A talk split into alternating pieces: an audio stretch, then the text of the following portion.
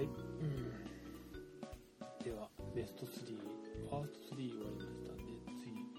ファースト2に行きた。いと思いますファースト2トイ・ストーリー4おもちゃの世界を舞台に描くピクサーアニメーションの大ヒットシリーズ「トイ・ストーリー4の」トイ・ストーリーの第4作ウッディた。ちの新しい持ち主となった。女の子ボニーは幼稚園の工作で作ったフォーキーを家に持ち帰るボニーの今一番のお気に入りであるフォーキーを仲間たちに快く紹介するウッディだったがフォークやモールでできたフォーキーは自分をゴミだと認識しゴミ箱に捨てられようとボニーの元を逃げ出してしまう。フォーキーを連れ戻しに行ったボウッディはその帰り道に通りかかったアンティークショップでかつての仲間であるボーピープのランプを発見する。一方なかなか戻ってこないウッディとフォーキーを心配したバズたちも2人の捜索に乗り出すがボーピープが「トイ・ストーリー2」以来19年ぶりに再登場を果たすほか物語の鍵を握るフォーキーフワモフコンビのダッキーバンニー可愛いアンティークのおもちゃギャビーギャビーなど新キャラクターたちも続々と登場。数々のピクサー作品でストーリーボードアーティストを担当しインサイドヘッドでは脚本にも参加したジョシュ・クーリーが長編初監督を務める。最初のシーンですね雨の中で、えー、ボーピープとかが出てくって、えー、別れのシーンだったかな。あのシーンが雨の映像表現を CG でやっている。もうここまで来たかと。正直「トイ・ストーリー123」を見直してみたりとかした後にこの作品4を見るともうここまで来たんだなっていうぐらいのあの雨のシーン。表現力に驚きですよね。あのシーンはすごいなって IMAX で見たんですけどあのシーンだけでもこの映画の醍醐味が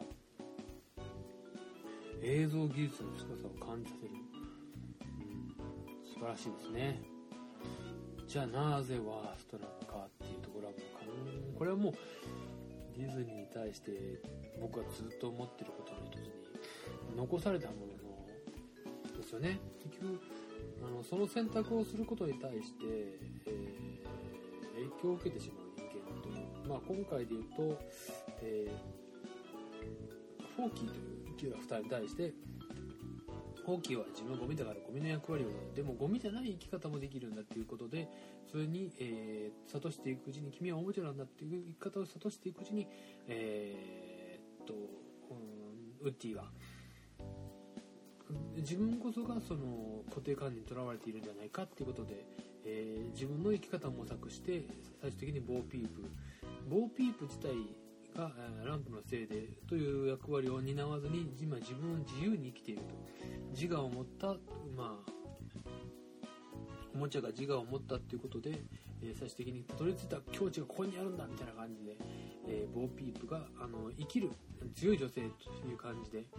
まあ人形に女性とか性別を与えるっていうのもまあなんか不思議な、感じもするかな。そういうようなキャラクターに新しいこうこの、役割を与えたっていうところであるんですけども。でえー、方として僕はなんか本当に嫌だなと思ったのはじゃあ今まで一緒にいた人たちをその自分がその一緒にいてリーダーとしてやってきてまあおもちゃとしてっていう形でやってきて団結こそがって言ってきたそのウッディが彼らをその見捨てるような感じになってしまった構図がなんか嫌なんですよね。特にバズ。バズとは最初反目しちゃったりしながらも子供たちのためにって言いながらうんまあねやってきてで自分の自我はもちろんそこにあるっていうのは分かるんですけどもそれってまあ思い込みや思い入れだって思いやりのあることはないんですよね。この辺が僕があのヒックとドラゴンの違いと思ってるんですけどもバズのことをウッディは考えたかっていうこと。そこなんですよね。そこに対しての僕ものすごい違和感。バズや他の仲間たち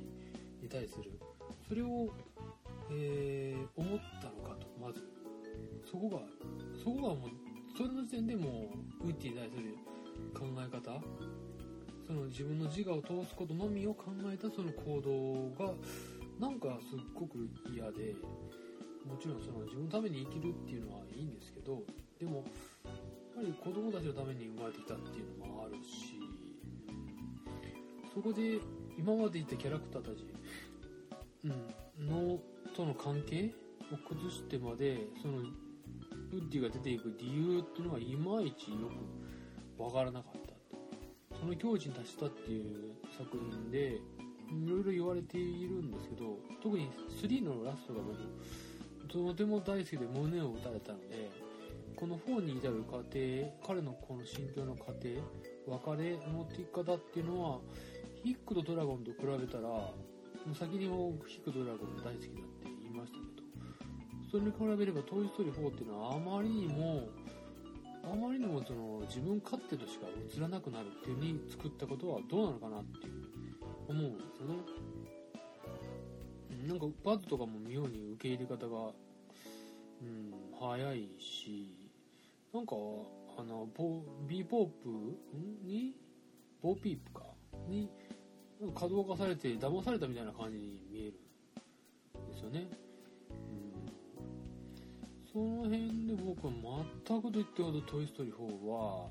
反発心しかないですよ。なんでしかもまあこの構想っていうのは3が、えー、もう出来上がった頃にはこの話はできていたから別にある日突然思いついてできたって作品でもないらしい。あれの壁をあってこれに至るみたいな感じですけどここまでやってたら5作れなくなる。これが答えになるみたいな感じの今の状況。なんですよね。僕からすると、うん、それでこれで終わられたっていうなんかこのモヤモヤっとした感じ。これはシュガーラッシュオンラインってシュガーラッシュ2の時にもすこぶる感じたことなんですけどね。なんでこれあのー、まあシュガーラッシュオンラインの方の話はいわゆるあのベネロバネロペか。バネロペが自分の世界を自分のいるゲームの世界を捨てて違う世界へ羽ばたいていくみたいな感じなんですけどじゃあ残された世界の気持ち考えたのかっていうことはものすごいおろそかなんですよね作品として。そこが本当にどう思ってんのって作り手側たちは。残された人間人間じゃないけどね。残されたその世界の人たちはどうなんだっていうことを考えると僕はもう全然納得できない、うん、そこに対してほったらかしにしてあの話があのウッディ目線でしか語られないことに対しての僕が「トイ・ストーリー4」は違和感しかないということですね。そこを置いといて話ができればいいんですけど置いとけなかった僕というワイナオという人間がいたということも知っておいてほしい。もちろん「トイ・ストーリー4」で泣く人もいていいと思うんですけど僕はその違和感を拭えないというところですね、まあ、重箱の隅続いてるとか言われる可能性があるかもしれないけどもでもそこ僕結構残された側のこと考えるたちなんでシュガーラッシュオンラインの時もそうですけどうん。役割を果たすことの方が僕としては好きなものでね。3の時にその次のそのね継承していくっていうことをものすごくこう素晴らしく今の特に現代に残されたあの残されてる現代のテーマとしてよく語り継がれる継がれるってことですよね。あの継いでいくっていうことがすごく表されていただけに4でその全くもって謎の行動にし見える。それがちょっとね「トイ・ストーリー4」に関しては違和感。モヤモヤしかない理由です。はい、えー、ワースト2位は「トイ・ストーリー4」ね。ワースト1どうなのかなっていう感じです。はい、えー、ここまで来ました。うん。ベスト2ですか。2位ですね、えー、ベスト2位は、えー、この作品になります。この世界のさらにいくつもの片隅にと片隅たちと生きる。片監督片渕素直の仕事。2本立て僕の中で2本立てです、はい、まず、えー片隅たちと生きる。監督片渕素直の仕事。この世界の片隅にを手掛けたアクションアニメーション監督片渕素直を追ったドキュメンタリー。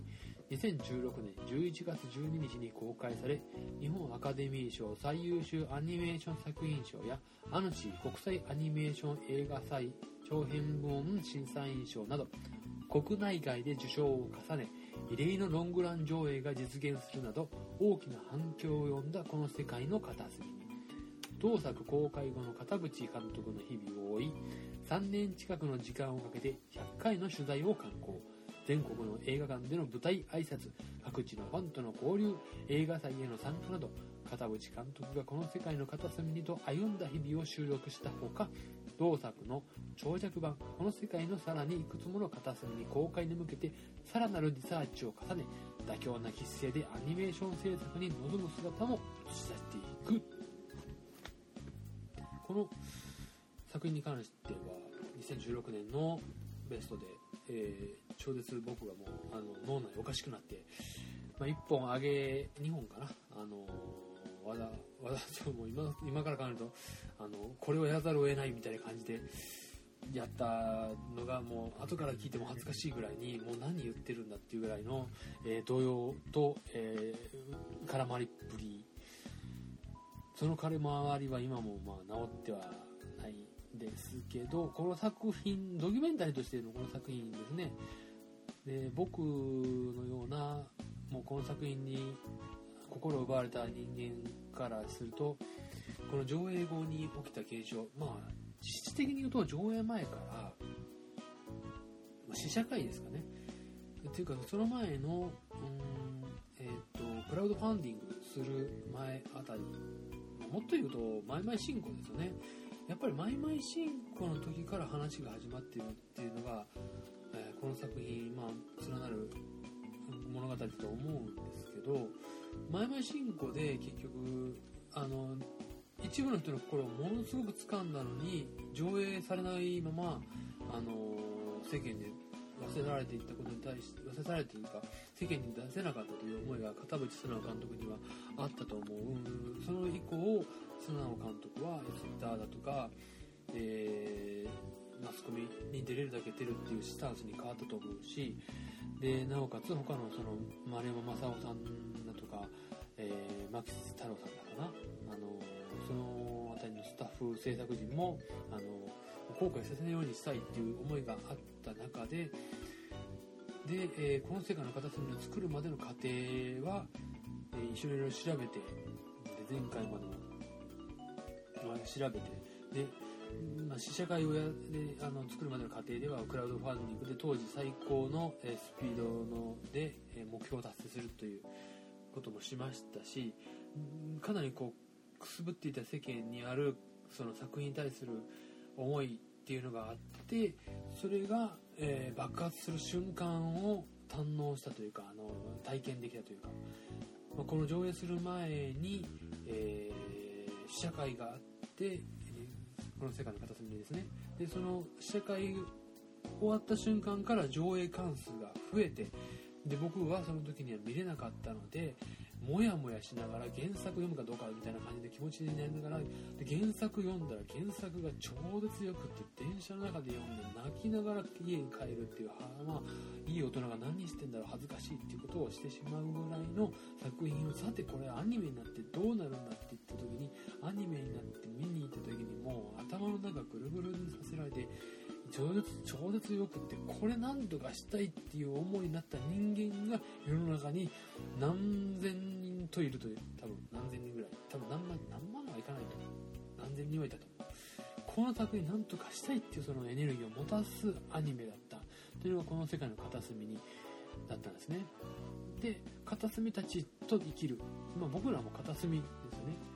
居場所を、え得たなっていう監督自身もこの作品で居場所を得ることができたっていう意味で。でまあさまあなんだこの映画の話をすると、まあ、それが公開されて以後の話ですよね。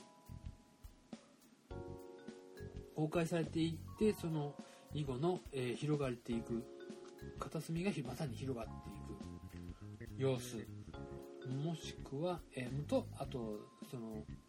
長尺版。いや、まあ、完全版と言われるな。ちょっと何番って言ってんのかな。この世界の片隅に、まあ、タイトルがさらにいくつもの片隅にとなって。で保証当初2018年の年末にやる予定が2019年の、えー上映に何かあったというところもあったりしたんですけども。で、えーこのその制作過程において監督が途中でで奥様がチーフアニメーターになるのかな。あの次の作品この片隅でさらにいくつものではあのチーフなるのかなあのでその手の動かし方について考察していく監督とそれに悩まされるスタッフたちっていう図があの高畑勲に悩まされるあのスタッフたちに入れてとてもあの見る側としては最高。させられる側は、えー地獄っていう感じが出ていてものすごい堪能できますね。あーなんか細かいですよね。僕もあのイベントとかに参加させてもらったり京都に行ったり監督の舞台挨拶には関西に来た時にはもう行けるだけ行ってやろうとかあサインもらいに行こうとかそういったことをその当時していてもうとにかく行ける時には行ける。のんちゃん来ないの？みたいな感じの感じだったんでであとムービックス尼崎が、えーキャパ200人のところにあの 人を、えー上映をするっていう時には200人に埋まるわけないだろうと思いながらその心意気に涙して、まあ、見に行ってでなおかつ、えー前々進行と、えーこの世界の片隅の2本立てをムービックス尼崎がやったりとかしてもう明らかにこの目に見えないという目に見えない目にこの声に出さないけども応援してるなっていう雰囲気を感じ取ってそれに気に感じて見に行くっていう人たちが何人もいてみたいなこのムーブメントがを思い出すこの映画になって。でそれを思い出した上で、えー台湾にこの作品が行った時にラッピングのバスが走ったりしてるっていうのを見るともうそれだけで僕泣いちゃいましてああこういう風に迎え入れられたんだあの作品がっていうのをまあ最初に出たのはメキシコだったんですけどもメキシコに行く時ももう大々的に出て行ったりどこの国だったか電車の車両にラッピングされていて、まあ、ラッピング簡単にできるようになったその現代の技術もすごいなと思いつつ 思いつつまあどうでもいいんですけど思いつつその世界に出ていくその世界に受け入れられていくその作品がものすごく嬉しくてであとその過程で、まあ、琴りんごさんだったりとか新しく、花澤香菜さん声優さんとして参加したりとか岩井七瀬さん演じるディーンさんを今度は中心に中心に据えてというかあの幅広い今まで隠されてた部分が映し出されるっていうその部分の演出だったり、え松原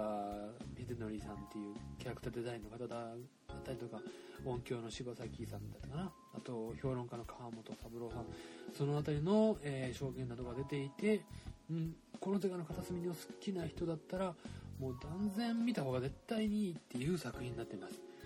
この世界の片隅のドキュメンタリー片隅たちと生きる監督片渕素直の仕事これに関してはもう、ま、本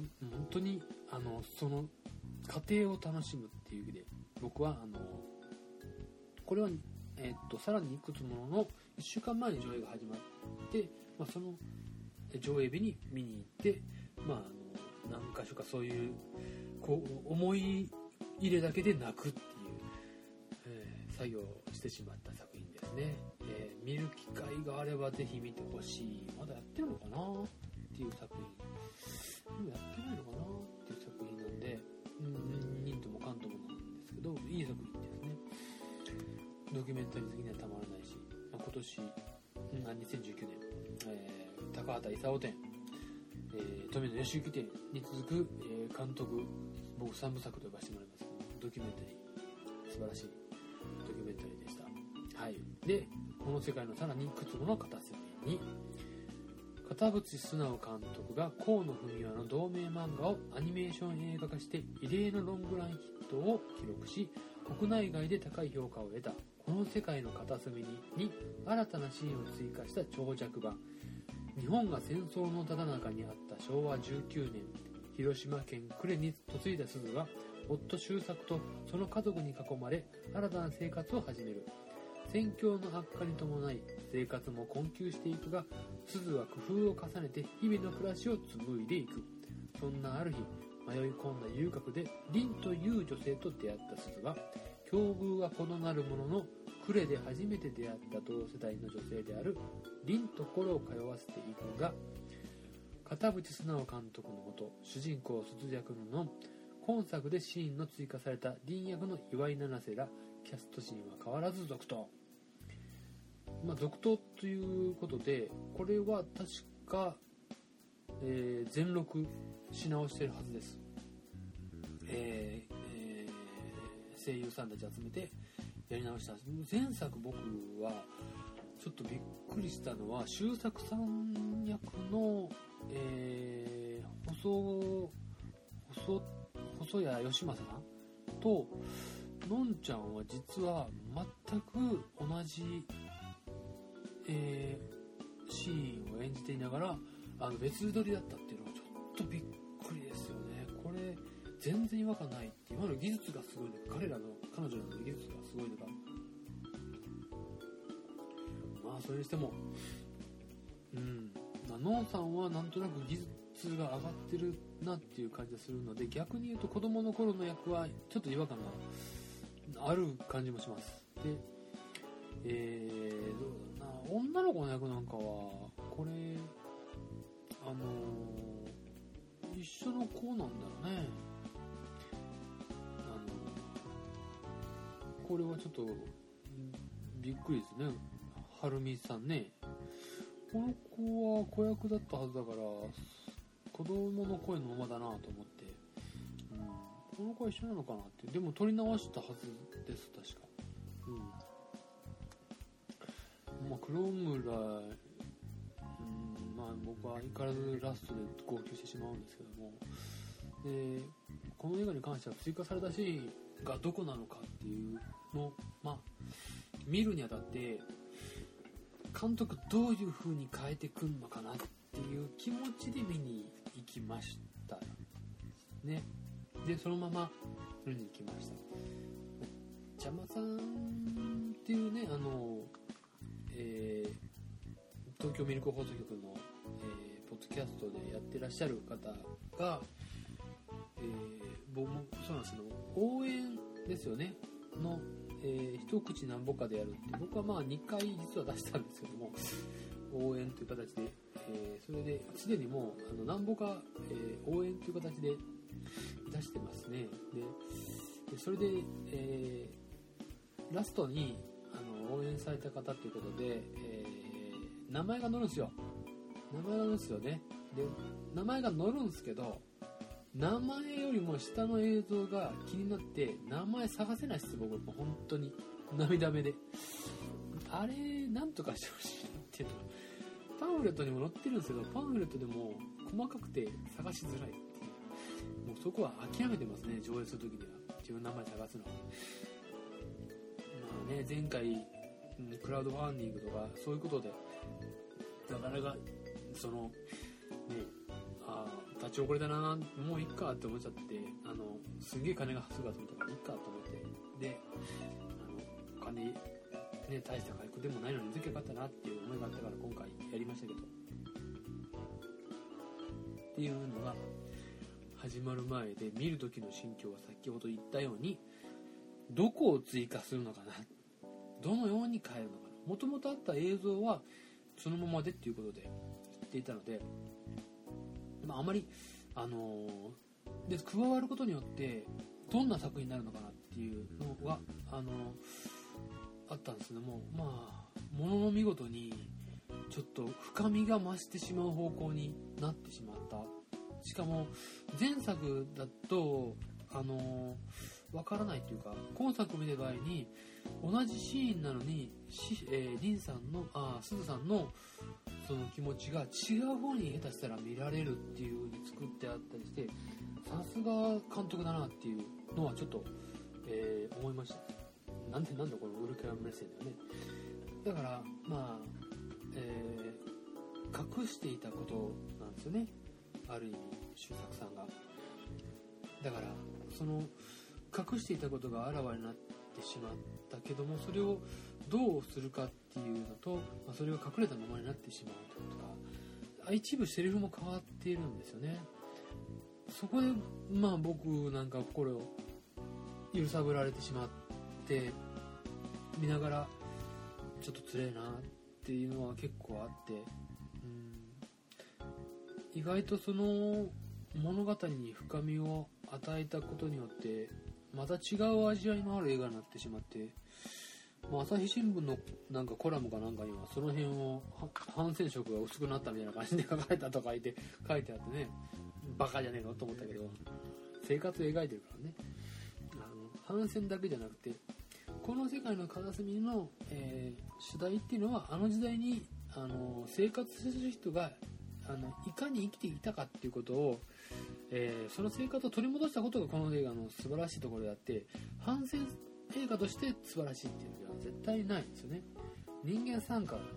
基本的に人間参加ですからね。その人間がその生きていくためにどんな状況下においても生きていくためにあの必死に生きていく姿っていうのだったり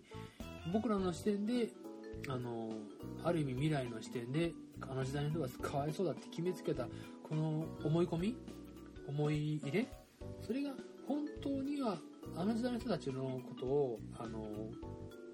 閉じ込めてしまうっていうその思いがダメなんであって本当に思いやりを持ってあの時代に接してみればもちろん戦争自体は悪いことだけで悪いことというかしない方がいいんだけどもその時代に生きた人まで否定することはあのダメなんじゃないっていうことが感じられるのがこの映画の一番のいいところ。バカなこともするしね。あのハゲがあるって言ってね あのはるみさんがねあのハゲを塗ってあげるんじゃって言ったりとかそういったねことがあったりとか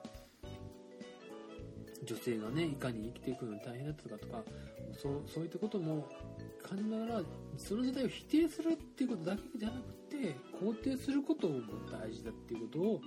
まあ、この世界の片隅にっていうののいいところであるんだからその深みが増していったっていうことではものすごくいい作品4.5映画と特に4.5ですからね。